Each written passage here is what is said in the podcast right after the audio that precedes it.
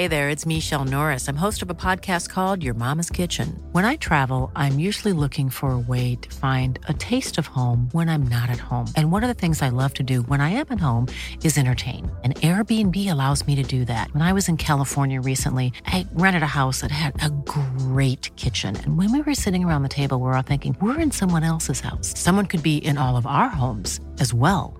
If you have a home, but you're not always at home, you have an Airbnb. Your home might be worth more than you think. Find out how much at airbnb.com/slash host.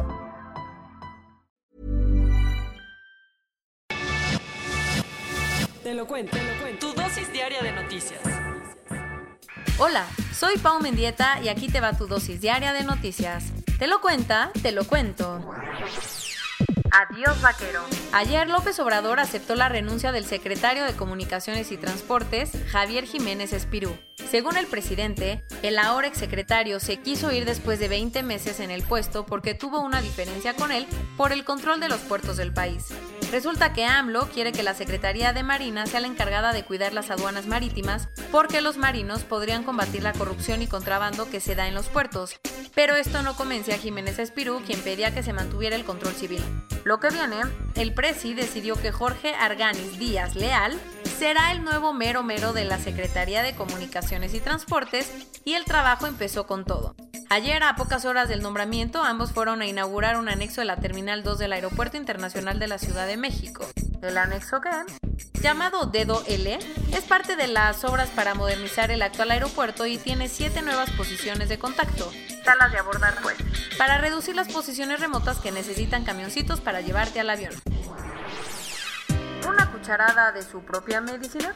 Las protestas contra el racismo en Portland están fuertísimas tanto que hasta el alcalde fue gaseado por la Policía Federal. El enojo por la muerte de George Floyd sigue y desde hace unos días, Portland se ha convertido en el centro de las protestas con miles de personas saliendo a las calles para exigir justicia y que se acabe la brutalidad policial.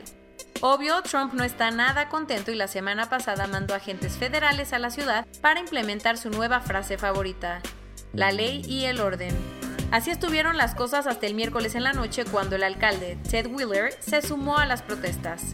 ¿Cómo le fue? Nada bien porque en su intento para acercarse al pueblo terminó siendo gaseado por los agentes federales. Obvio Teddy estaba enojadísimo y dijo que no había ningún motivo para que los policías reaccionaran así. Pero muchos manifestantes no estaban tan tristes ya que parte de las protestas eran contra el alcalde, justamente porque los policías locales también usan gas. A raíz de esto, el Departamento de Justicia abrió una investigación para ver si los agentes federales se pasaron de lanza en Portland y en Washington, D.C. Después de muchos pleitos, ayer tomaron protesta los cuatro nuevos consejeros del Instituto Nacional Electoral, que fueron elegidos por los diputados el miércoles en la noche. ¿Quiénes quedaron? Norma Irene de la Cruz, Carla Astrid Humphrey, José Martín Fernando Faz y Uk Kib Espada Zancona quienes serán miembros del instituto hasta 2029. Y aunque no todos estuvieron de acuerdo con su nombramiento, John Ackerman, el presidente López Obrador les recomendó de forma respetuosa que sean honestos, imparciales y que no se sometan ni al gobierno ni a ningún partido político. Las investigaciones sobre el mega hackeo en Twitter hace unos días, donde personalidades como Barack Obama y Jeff Bezos fueron víctimas, ya ha dado algunos resultados. La empresa confirmó ayer que los hackers andaban de chismosos y se metieron a ver los mensajes directos de 36 cuentas, aunque no dijeron las de quiénes. Eso sí, Twitter dijo que solo uno de esos perfiles era de un político, supuestamente del holandés Geert Wilders, miembro del segundo partido más importante de su país.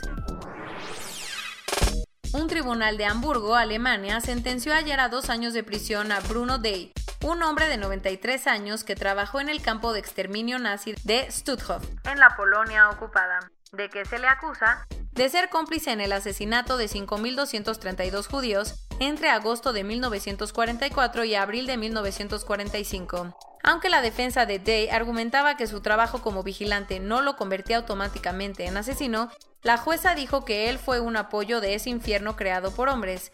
Sin embargo, por su edad es difícil que acabe en prisión.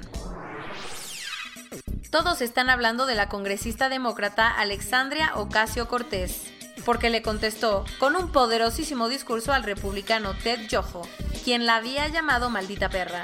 y regañado por decir que el aumento del crimen durante la pandemia se debe al incremento del desempleo y la pobreza. ¿Cómo contestó AOC? Acompañada de varias congresistas, Alexandria dijo que no se trata de un caso aislado, sino que es parte de una cultura que acepta la violencia y el lenguaje violento contra las mujeres, de la que Donald Trump es uno de los máximos representantes.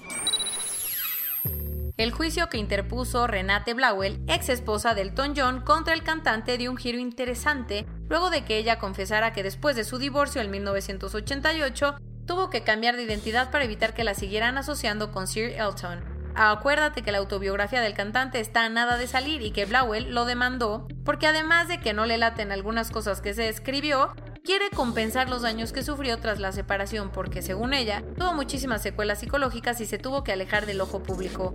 Con la demanda, Renate podría recibir hasta 3 millones de libras. Corona News Global en el mundo.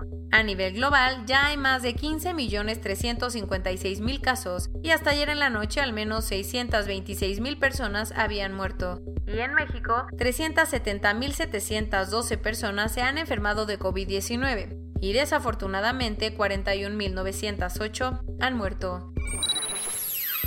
Al puro estilo de 1984, la Secretaría de Relaciones Exteriores le pidió a sus trabajadores de cargos medios o superiores que compartan su ubicación en tiempo real durante 8 horas al día.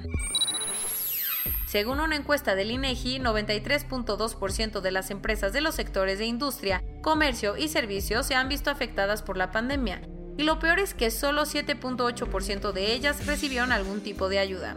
Los otros afectados, las mujeres y sus hijos, porque la violencia contra ellos aumentó en un 81%, según la Red Nacional de Refugios AC. La Asociación Mexicana de Instituciones de Seguros dijo que las personas con seguro de gastos médicos mayores necesitan en promedio 435 mil pesos para tratarse el COVID-19 y si necesitan cuidados intensivos, la cifra llega hasta 920 mil pesos. En una reunión virtual entre los cancilleres de América Latina y China, Pekín dijo que le va a prestar mil millones de dólares a la región para que pueda comprar vacunas contra el coronavirus. Y hablando de Latinoamérica, el Programa de Naciones Unidas para el Desarrollo, PNUD, le recomendó a sus gobiernos que le den a su población un ingreso básico universal de forma temporal para que la gente no salga a trabajar y se reduzcan los contagios. Con 915 mil casos nuevos en un mes, Estados Unidos rebasó los 4 millones de contagios ayer. Al parecer, el repunte que está viviendo Praga en la República Checa podría estar ligado a un club nocturno porque ya se han rastreado 98 casos entre los asistentes. La Unión Europea se vio buena onda y le mandó 93 millones de euros a Honduras para que los use en su sistema de salud. Y esto es todo por hoy. Nos vemos la siguiente semana con tu nueva dosis de noticias. Pau Mendieta se despide.